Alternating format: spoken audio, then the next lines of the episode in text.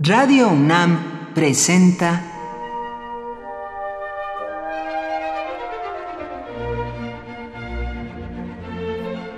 Cuaderno de los Espíritus y de las Pinturas por Otto Cázares.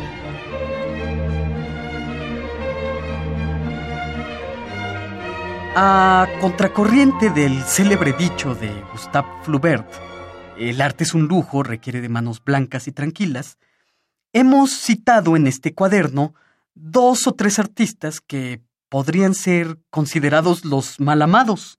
Hoy quiero agregar un malamado más a nuestra lista que incluye a François Villon, a Christopher Marlowe, etc.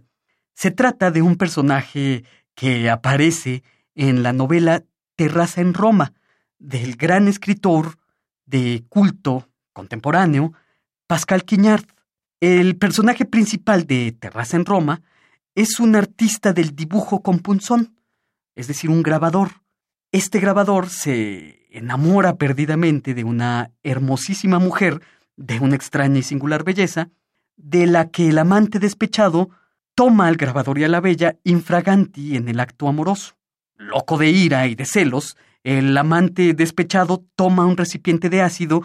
He dicho que el personaje es un grabador y los grabadores usan agua ácida para hacer incisiones en sus placas metálicas y se lo arroja al grabador causándole severas quemaduras en el rostro, en los labios, en el cuello, en el pecho. Se trata de un artista que va a traer una marca trágica en el rostro. Después de haber sido deformado de modo tan terrible, el artista se dedicará a dibujar naipes, barajas eróticas, mostrando escenas coitales explícitas y al mismo tiempo se dedicará a dibujar imágenes pías, imágenes de santos. Se une momentáneamente a una banda de fascinerosos y maleantes. Hay que recordar que en la época del barroco, siglo XVII, época en la que Pascal Quignard sitúa la trama de su novela, la vida de los artistas era errante. Así que el grabador recorre algunas de las principales ciudades europeas y termina precisamente en Roma, en una terraza.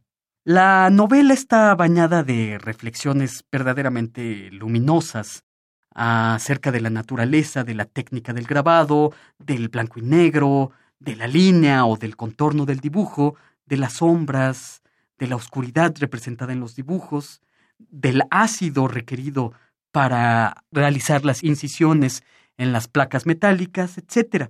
La vida es una lluvia que deslava los tintes y los colores. Por lo tanto, la vida es más afín a un arte que se exprese en blanco y negro, dice Pascal Quignard.